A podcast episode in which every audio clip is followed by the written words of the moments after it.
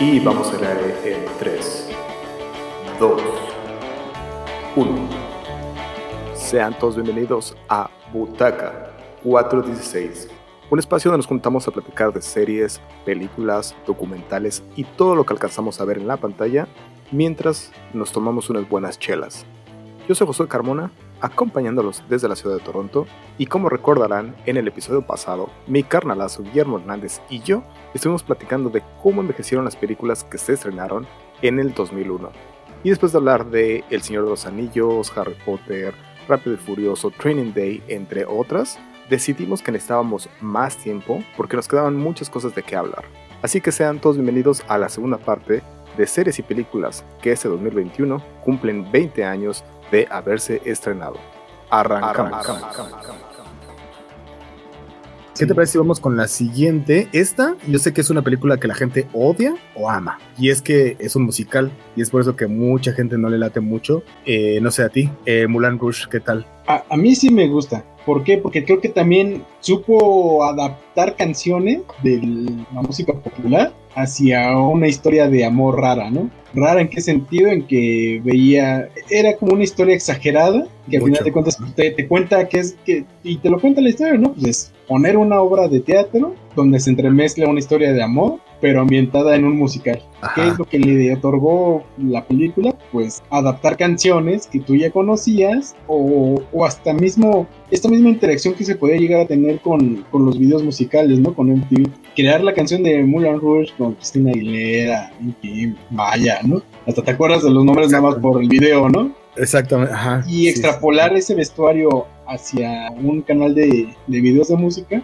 pues es una sinergia de la cual te vas a acordar, ¿no? Como tú dices, a lo mejor nunca te gustó, pero de que te vas a acordar de la película, te vas a acordar. Y creo que también le dio pie como a, mucho, a, a otros, otros musicales que vinieran más adelante que dijeran, no, espérense, los musicales sí pueden ser ex exitosos y bien exitosos en Hollywood, y aquí ahí van, y creo que después vinieron otros, ¿no? Otra parte de mí que a mí me gusta mucho de esta película es la parte donde eh, están como probando sustancias o así, cuando prueban la absenta y esas cosas, las alucinaciones que tienen y todos esos, esos eh, momentos oníricos que tiene, eh, que tiene la película, está, a, mí me agrada bastante, ¿no? Y como el director, cómo se lleva, lleva a cabo esta, esta película, está bastante chido. No, y, y, aparte, o sea, si, si te quedas solamente en lo que es el espectáculo del cine, de la película y tal, pues te va a entretener, pero también si esta parte lo puedes extrapolar hacia investigar qué realmente fue el Moulin Rouge, que personajes como los que salen ahí realmente existieron y que sí vivían la vida bohemia, ¿no? De cómo se inspiraron para sus obras de arte, ¿no? Toulouse-Lautrec, que, que sale ahí, cómo en verdad sí, sí pudo llegar a haber sido como lo pintaron, ¿no? Ajá. Y de ahí crear el arte de, por el cual ya es famoso. Entonces, en ese sentido creo que por eso la considero una buena película, porque también que un entretenimiento te lleve al conocimiento, creo que puede ser una buena lección para toda tu vida, ¿no? Vas a aprender más y te vas a entretener.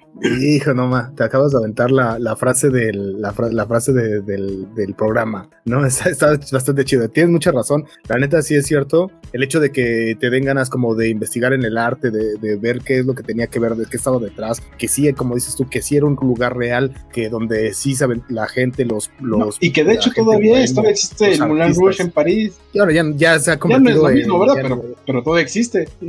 todavía existe. Oye, y siguiendo en la misma, en la misma Francia, eh, ¿qué tal Amelie? Y también siguiendo, de hecho, en París, porque todo se desarrolla en la ciudad de París. ¿Qué tal Amelie? ¿Te, te, te, te gustaba esta, esta película? Eh, sí, y también creo, que por lo menos para mí que yo recuerde, es como que el empezar a, no sé si aquí dentro de México, de América, algo así, empezarle a darle importancia a las películas extranjeras, ¿no? Que estaban en esa categoría nominadas al Oscar. ¿Por qué? Porque era una historia bonita de una mujer que puede ser cualquiera que tú llegaras a conocer. También dices, no, yo sí tengo una amiga que trabaja así, ¿no? Que es así. O que trabaja en eso, que es una camarera. O que es así de soñadora, ¿no? O que no, no sabe cómo elegir a sus parejas. Tiene una vida complicada con sus papás. Entonces, creo que sí tiene muchas cosas que si no, no son un cliché, sí es una historia de alguien que puedes llegar a decir, yo conozco a alguien así. Pero además que podría ser un si, si es que llega a ser un cliché, es un cliché bonito, es un cliché que está, que da, de esos que dan gusto, no es un cliché esos que no ma, otra vez vamos a hablar de esto. Porque, por ejemplo, la, simplemente la historia, cuando te lleva, te lleva a las calles de París, te lleva a los monumentos de París, te lleva al metro de París, y entonces todo eso lo estás viendo y no son el mismo cliché, como dices tú, de la gente caminando en Champs-Élysées, eh, enamorándose en Champs-Élysées. No, es, es unos clichés como que le dan aquí, le dan. No, un- es como tratar de darle una vista bonita a un día común de alguien, ¿no? En París. Eso, exacto. Entonces, pues Eh, eso. y, y hasta el simple hecho, ¿no? De cómo, cómo crece, ¿no? Que dice, pues es que a lo mejor siempre pensaron que estaba enfermo porque se me aceleraba el corazón cuando me revisaba el doctor, que era mi papá. Pero pues, él nunca entendió que se me aceleraba el corazón porque nunca me abrazaba, ¿no? En ese momento lo sentía cerca y es porque me... Entonces yo, yo creo que cierta, toda, toda la historia de Amelie, a lo mejor dos o tres cosas que pasan en, en toda la película, dices, ah, yo sí he pensado eso, ¿no? Sí me ha pasado a mí, sí lo he vivido. Entonces, Está bien chida. Eh, es- está bien chida. Re- ¿Recuerdas, por ejemplo, tú haber visto esta película en el cine? Eh, no, que yo recuerde en el cine, no, no creo. Yo creo que esta, fíjate, no, eh, de las cosas que precisamente estamos ahorita recordando, esta me acuerdo haberla visto en la cineteca. Entonces, y es uno de los muy buenos recuerdos yo que tengo de ir a, a la cineteca, porque en aquel entonces pagaba con mi credencial de estudiante y me acuerdo perfectamente que me costaba 7 pesos mi entrada. 7 pesos, o sea, ni siquiera ahorita, por ejemplo, comparándolo con, un, con el dólar americano, o sea, es menos de un dólar, eh, eh, menos de 50 centavos de dólar, o eh, simplemente comparándolo con el dólar canadiense es, es 50 centavos de dólar. Me encantaba ir a la cineteca. No he ido a la última cineteca, como bueno, la, la renovada cineteca, pero sí extraño mucho esos días de esos días de 7 pesos de la cineteca, lo extraño definitivamente. Este, vamos a seguirnos con otras películas. Eh, de esta nada más la voy a mencionar rápidamente, pero a ver, te voy a decir y a ver si tú adivinas cuál es. Es una adaptación de la, peli de la historia de Pinocho. Salió en el 2001. Sí, de inteligencia artificial, ¿no? Que, que es como que la película maldita de, de Kubrick, ¿no? Que, que él no, se negó a grabarla porque decía que no existían los elementos que él quería meter de tecnología. Y pues se murió. Pues, ¿Quién la llegó a tomar? Pues un mago de la fantasía, ¿no? Donde escribió su, su historia como él pensó, a lo mejor no como la quería llevar Kubrick, que por lo que parece pues era como un, más una historia de terror, no de suspenso, a una historia de aventura, ¿no? Que creo que es lo que al final fue, contarte la historia de Pinocho bajo un, un ambiente más este, futurista. ¿Crees que hubiera dicho Kubrick si hubiera visto esta, esta película así como la cuando la terminaron? Mm, no sé, pues, pero es que tal vez es como ver este, el resplandor con ver Doctor. La, la nueva, ¿no? Entonces, Doctor, pues, ¿no? pues sí es la historia, pero ¿no? Porque es la continuación, ¿no? Entonces, Bueno, pues sí se nota que son hechas de distintas formas, ¿no? Y sí Pero lo presentan de distintas formas. Pero recordemos, justamente que estás hablando del resplandor, o sea, recordemos el berrinchazo que hizo Stephen King, el berrinchazo que hizo, porque él decía, "E- es, esa no es mi historia. Entonces me imagino que todos hubieran tenido un berrin, un hubieran hecho un berrinchazo eventualmente, como por ejemplo, este, eh, como Kubrick, como dices tú, también hubiera hecho un berrinchazo al ver esta inteligencia artificial y haber dicho, esa no era mi historia, ¿no? Porque no era lo Así que yo es. estaba haciendo. Eh, pero todos hubieran, bueno, terminado haciendo un berrinchillo.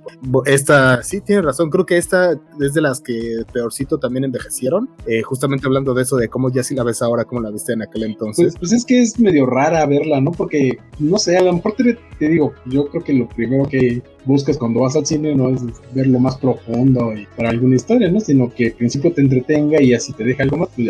Pero en esta historia creo que, pues no sé, es algo raro verla, ¿no? Hasta cómo se presenta todo, ¿no? Pues, sí, está padre, o está raro ver cómo tal vez es la historia de, de Pinocho, ¿no? Como tú dices, pero pues adaptado de una forma medio rara. Que además, bueno, es raro también como que sí de veras como que ni, ni- ni mencionen tampoco que es la misma historia, pero en realidad te das, no sé, como te das cuenta que sí es la misma historia. No, pues simplemente cuando hay un hada, ¿no?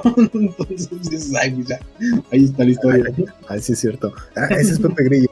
Ok, me voy a saltar un par, pero nos vamos con otra. Esta que estaba por aquí, que, esta que es Los Otros, una película con bastante suspenso. Y me acuerdo perfectamente que no fue como tan exitosa, porque justamente, ah, si- digo que si no me equivoco, un año antes habíamos visto El Sexto Sentido, que habíamos dicho, no mames, ¿a poco eso pasa? Y entonces esto cuando, cuando justamente sale después los otros y todos dicen, ah, no, ya sabía que eso iba a pasar.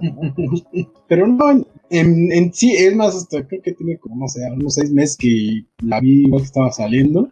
Y yo sí creo que en este, sí es que sí es cierto, no, no, no te das cuenta. O sea, te empiezas a, ya cuando la ves otra vez o dos veces, dices, ay, pues es que sí es cierto, ahí apareció de que nunca se ven o se mueve algo raro, pero se mueve de ese lado donde, no, donde están los otros, ¿no? Donde están los que al final de cuentas ya te, te muestran al final de la película. Pero de, si la ves por primera vez, yo creo que sí te, te sorprende. Si ya le empiezas a revivir, a revisarla, a revivirla, pues ya como que empiezas a, no es cierto, ¿no? Así de que ya sabía que eso iba a pasar.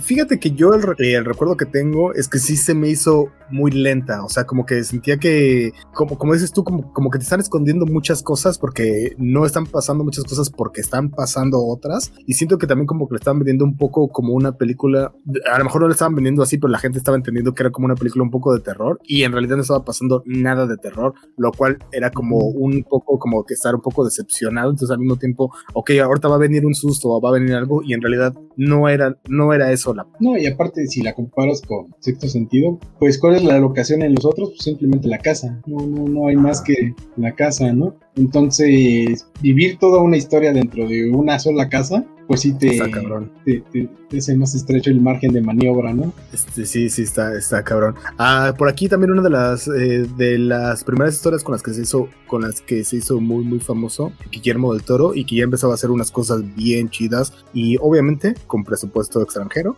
porque presupuesto en México no había en aquel entonces, y probablemente hasta la fecha no haya para pagarle lo que cobra Guillermo del Toro ahora, pero el espinazo del diablo. Sí, pues en este sentido, ¿no? De que la etapa que tuvo de transición de España, ¿no? Después de, los 94, 95, que quiso cambiar todo en su, en su visión cultural, deportiva, ¿no? Después de sus Olimpiadas, pues fue darle más este eh, presupuesto y proyectos nuevos a la cultura, ¿no? como lo vimos en nosotros, pues que es un, es un director español. Vemos en, con Guillermo del Toro, pues que es una producción española, ¿no? Básicamente. Entonces, este, pues sí, ¿no? Y también, ¿qué es lo que tuvo que hacer Guillermo del Toro? Pues salir a buscar dinero, ¿no? ¿Quién le iba a financiar sus proyectos? Y pues se los encontró de aquel lado en España, hacia una historia como Vides, ¿no? Pues que se empezaban a arriesgar, ¿no? O sea, un director español que te cree los otros, pues dices, no, pues sí es cierto, sí.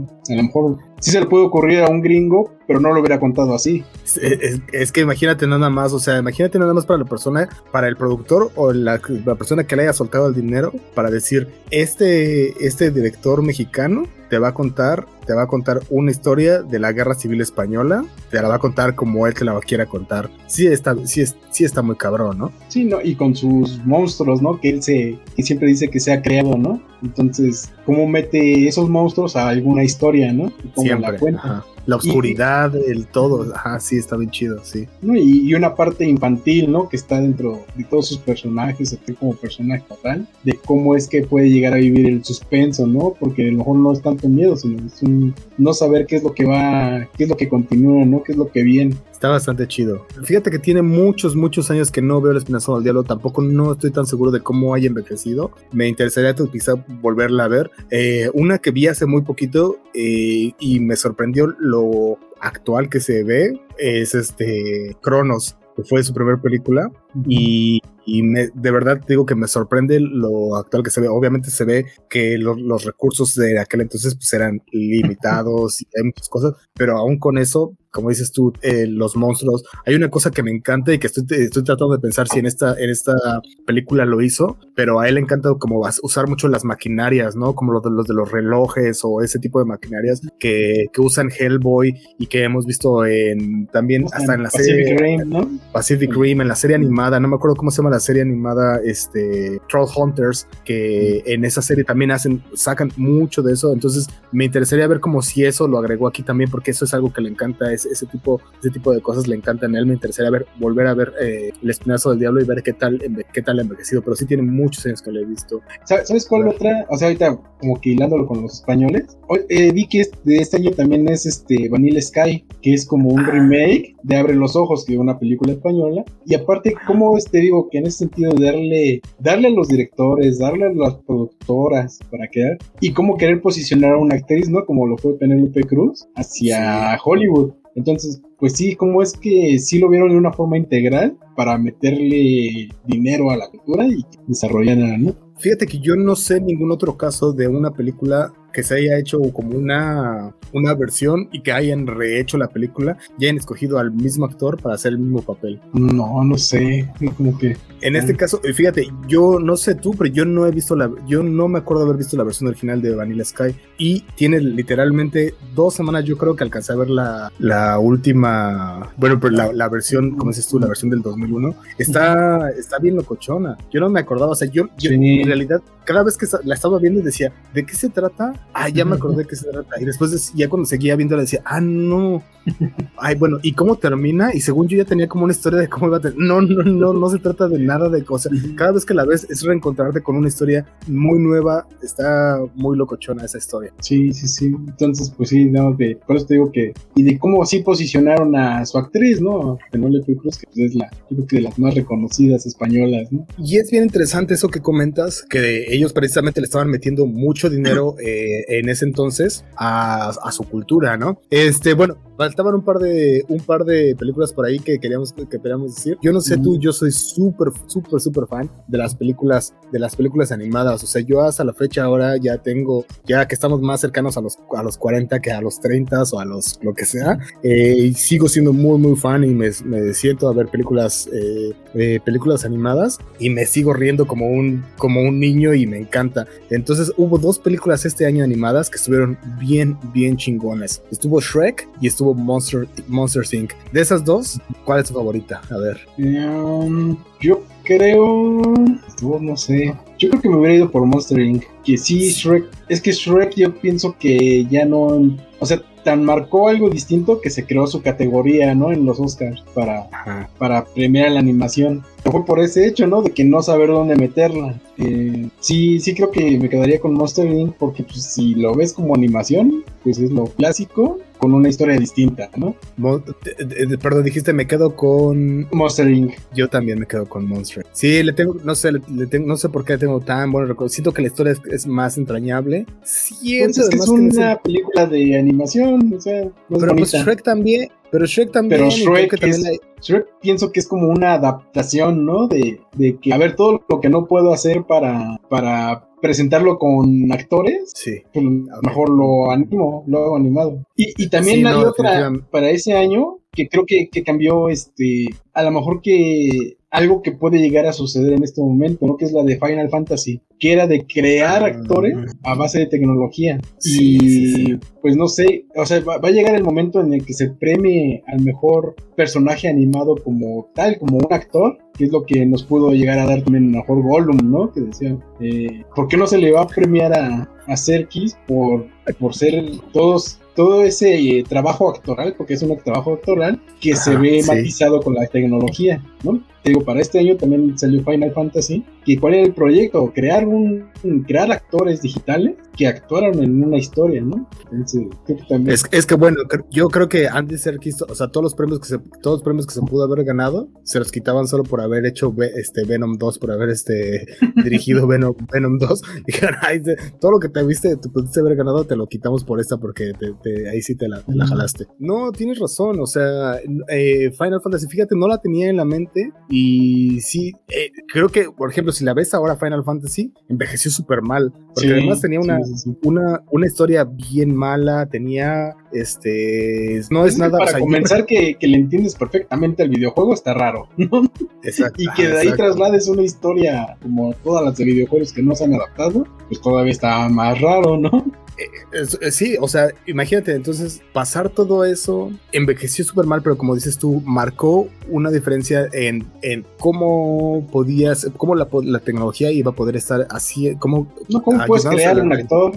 exactamente, sí, exactamente. Y eso está súper chido, eh, pero sí tienes razón, sí, o sea, bueno, sí, definitivamente Final Fantasy quedó por ahí. Otra cosa que también marcó, marcó la diferencia también eh, y entre el cine que estábamos viendo y de las cosas que empezamos, que mucha gente empezó a ver también un montón fue el viaje de Chihiro. Ya venía mucha gente, hicimos eh, hace unas semanas hicimos un especial del anime y estábamos hablando precisamente de cómo es que nuestra generación creció viendo un montón de anime y cómo al mismo tiempo había un montón de historias allá afuera que no nos llegaban. el estudio Ghibli decidió hacer una, una historia que era súper localizada con tradiciones y con cosas muy específicas de Japón y pero lanzarla al mundo y le pegó bien cabrón el viaje de Chihiro. Sí, no, que igual a lo mejor era también pasar de que la animación no es para niños, ¿no? Esta historia te cuenta algo que un niño no va poder comprender en su totalidad, pero que igual se puede llegar a aceptar hacia... Le abrió la puerta a esto, ¿no? Al anime, a toda esta cultura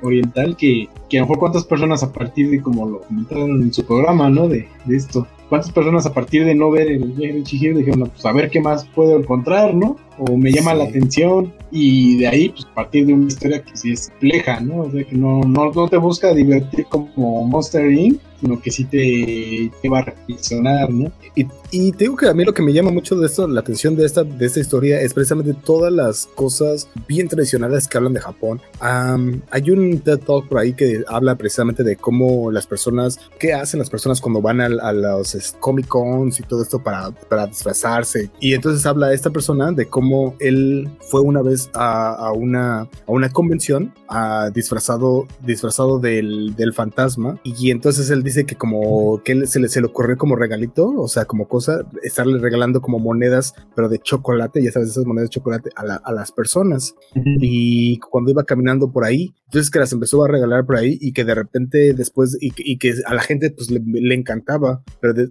después de que caminar como 10 o 20 minutos, la gente regresaba y se las, este, se las empezó a regresar una por una. Y él no estaba entendiendo por qué se las estaban regresando. Y entonces después se dio cuenta y, se y recordó que esta persona, precisamente el fantasma que es, el disfraz que había escogido, era de mala suerte, que, que la gente le agarrara los regalos. Entonces, por eso la gente se, se las estaba regresando. Y él, o sea, eso, eso es lo que él, precisamente de eso va toda la historia de que él está contando, de cómo la gente sí está bien clavada con estas cosas, sí está bien clavada con las historias, sí entiende cuál es, el, eh, hacia dónde quieren ir y por qué la gente pues le estaba regalando, que era un regalo medio chafilla o por ahí o algo, era una moneda de chocolate, o sea, era algo significativo, pero la gente sí precisamente porque estaba tan clavada con esa historia, sabía que eso era mala suerte y se los iba y se lo regresaba, decía gracias, pero no gracias, ¿no? Así estamos bien, gracias. Sí, no, pues gracias con tu mala suerte, o sea, está chido, ya no comí chocolate, pero aquí está su mala suerte, señor. Es muy interesante ver, ver toda de, principio a fin esta película, es bien chido y es eso, la aceptación también que tuvo, y a partir de ahí, como todas las películas que, que habían existido antes del viaje de Chihiro, del estudio Ghibli, se volvieron súper, súper famosísimas, ¿no? Este, el, eh, mi amigo Totoro, y, y, de ahí te puedes seguir con toda esta infinidad de películas que tiene el estudio Ghibli, que son también súper entrañables, súper chidas, y que nos llegaron después a, a esta, a, a, esta parte, pues nos llegaron después de haber visto precisamente el viaje de Chihiro, ¿no? Sí, sí, sí. Todo eh, que tenía que recorrer, ¿no? Todo que pasar primero por Europa y ya después cargas. Pero bueno, al fin y al cabo ahora las tenemos. Hay un montón, por ejemplo, yo me ha, me ha tocado ver varias, en, en, no sé, no sé, por ejemplo, en dónde las podrías ver, pero creo que varias de, del estudio Ghibli están en Amazon Prime o por ahí las puedes ver varias. Entonces eso está bien chido, que ahora ya puedas tener como un catálogo ahí como medio abierto y ver dos, tres películas de estas. Eso está bien chido. Pero, ¿cuáles eran también, por ejemplo, eh, las, ser, las series? Nada más vamos a decir rápidamente las series que, que fueron, que se estrenaron en el 2001. Ya ni siquiera que estaban en ese entonces, pero estaban estrenándose en el 2001. Eh, estaba la serie 24. ¿Te aventaba la serie 24? No, no me gustó, pero sí recuerdo que a ti y a mi papá sí les gustaba. sí, es que yo me acuerdo, yo tengo una. Me tocaba trabajar en días festivos. O sea, recuerdo muy bien que me salía, me salía a trabajar como a las 8 de la mañana y regresé como a las 7 y seguían viendo 24 horas. llevan como 11 horas viendo ahí. Nos aventamos literalmente. Sí, no, O sea, sí, creo que otro. Creo que vi como un temporada dos, pero no me, no me apasionó. Eso está bien chido. Eso como dices, chido sale los, si, si, salen los Simpsons es famoso. Exacto. Eso, eh, como dices tú, de esas cosas se me hacen súper entrañables también para mí de, recordar cómo sentarme ahí con el jefe a verle estas películas. Estuvo bien, eh, eh, digo, esta, serie, por ejemplo, está bien chido. Y eso fue, como dices tú, fue en, Navidad. Entonces fue que de esas que no teníamos nada que hacer, lo pusimos, me acuerdo era un DVD, lo pusimos y se siguió y nos aventamos toda, toda la temporada completita. ese mismo año se estrenaron, por ejemplo, también Smallville. Recuerdo también haberla empezado a ver, pero recuerdo también que ya se volvió muy mala y no, me, no recuerdo haberla terminado. No, recuerdo cómo. E, esa a mí sí me gustaba, recuerdo, pero creo que llegó el momento en que dejamos de tener cable o ve o pasó algo.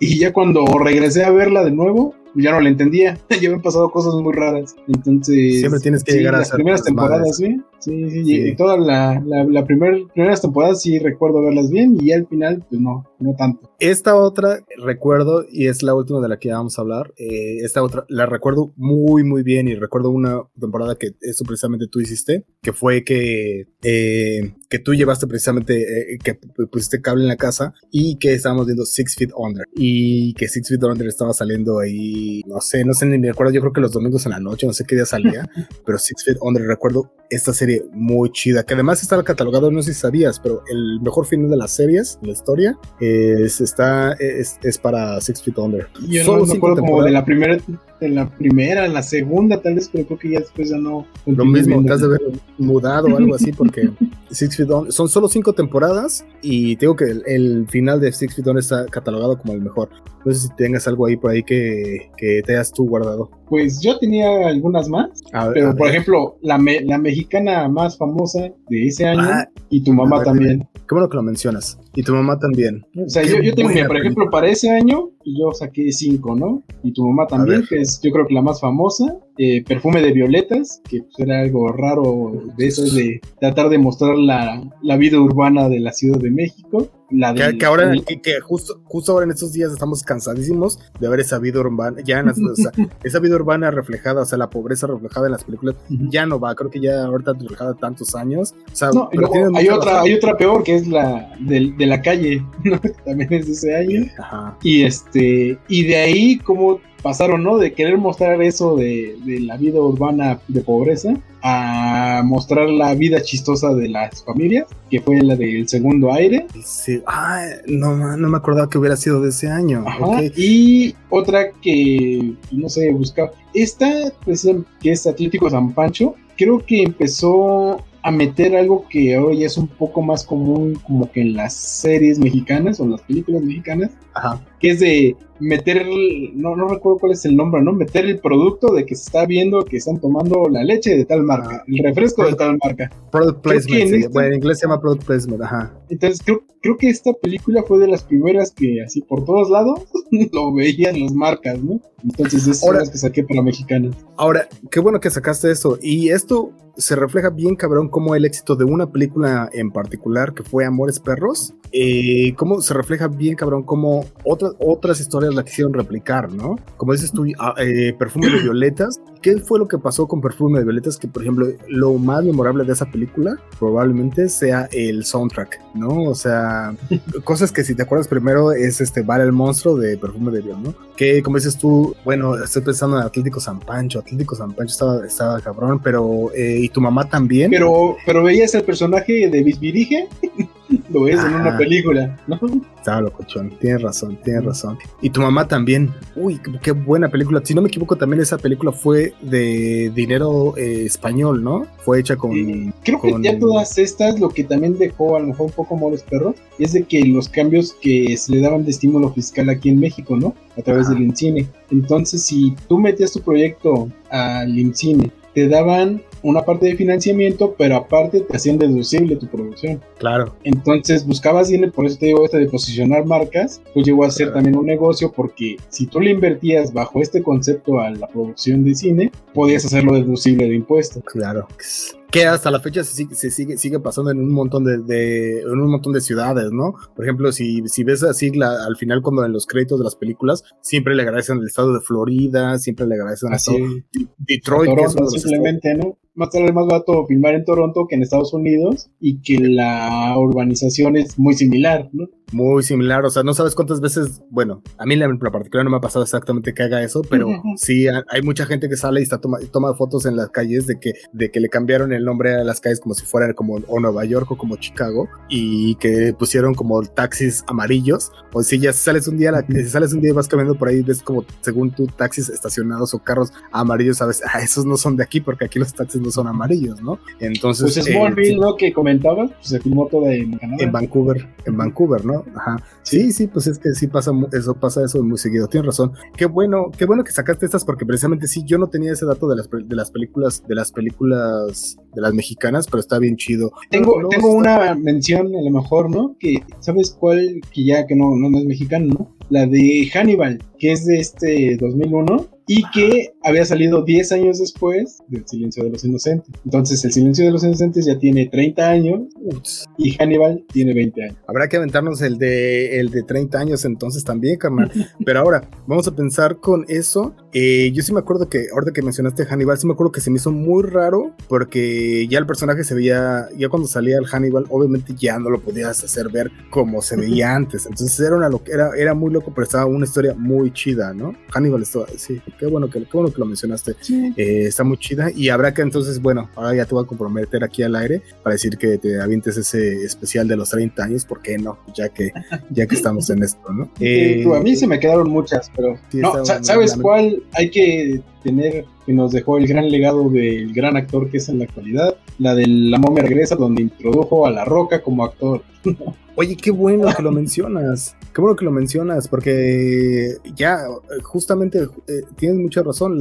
él esta fue su primera película como actor, pero él ya definitivamente ahorita eh, los, o sea, los millones y millones de dólares que se mete a la bolsa cada semana son precisamente como actor y no como y no como el luchador que alguna vez fue. Y justamente hace rato estábamos mencionando, estábamos mencionando también hace rato las películas de Fast and Eh, y él precisamente también ya hasta en, esa, eh, hasta en eso ya se fue a, este, agregar ahí y que además ni siquiera lo necesitaría porque además tiene muchos proyectos, o sea, tiene proyectos con Disney, tiene proyectos con quien sea que, con cualquiera que se te ocurra, tiene proyectos que le están metiendo un montón de dinero y está cabrón, entran. No sé si tienes algo más que agregar, carnal. No, te digo que tenía varias, pero ya. A ver, dime, dime, ¿qué, qué se te quedó por ahí guardado? Claro, pues mira, sí, parece este ratito. Mira, por ejemplo, en este en esto de las películas que tenían un final triste, un final raro, la de Dulce Noviembre. Eh, tenía Mini Espías, que es algo raro que se le ocurrió a Robert Rodríguez, ¿no? Sí, ya sé. Pero Robert, Robert Rodríguez, así me imagino, un día me despierto y hago el mariachi, y otro día me despierto y hago un mini este, sí, Spy Kids, ¿no? Ajá. Y luego legalmente rubia, empoderando a todas las rubias que puede haber en el mundo. Que también se hizo una saga, ¿no? Eh, creo que dos nada más, ¿no? Sí. Solo hicieron dos, pero... La, la, la padre era la primera. claro. La de Swordfish, donde no sé, le pagaron mucho dinero a Halle Berry por salir en Topless. Eh, la de Yo Soy Sam. Que pagaron un montoncísimo de dinero por usar las regalías de los Beatles, si no me equivoco, ahí en esa, película. Y, y que fue el regreso a los escenarios, a la parte musical de Pearl Jam, que estaba ahí perdido en el limbo. Y con Yo Soy Sam en el soundtrack empezó su regreso hacia a la música, ¿no? Hacia las masas. Qué chido, ajá. ¿Qué más? El diario de la princesa, como te contaba Disney sus historias, una nueva versión. Eh, Tomb Raider, donde hizo famosa Angelina Jolie. Y a Daniel, no creo que Daniel Craig salió hasta la segunda. la segunda, ajá. Bueno, sí salió en la primera, pero era como que el ayudante, ¿no? Ya protagonismo en la ah, segunda. Sí. Eh, ¿Qué otra? El planeta de los simios de Tim Burton. uy, esa película que además que quedó bien en medio de todo el planeta de los simios, del universo planeta de los simios, quedó bien en medio, ¿no? Porque después, después aventaron otras, este, otras películas el, de. El reboot ya más reciente, pues sí es este. Pues que no tenían contar, contar, una mejor historia, ¿no? o sea, no, que no fuera tanto ficción. Bueno, que sí tenga ficción, pero con una mejor historia. Eh, la de Ali con Will Smith, sí, ahí se vio que su capacidad para interpretar y para transformar su, su físico, ¿no? De cómo sí parecía boxeador.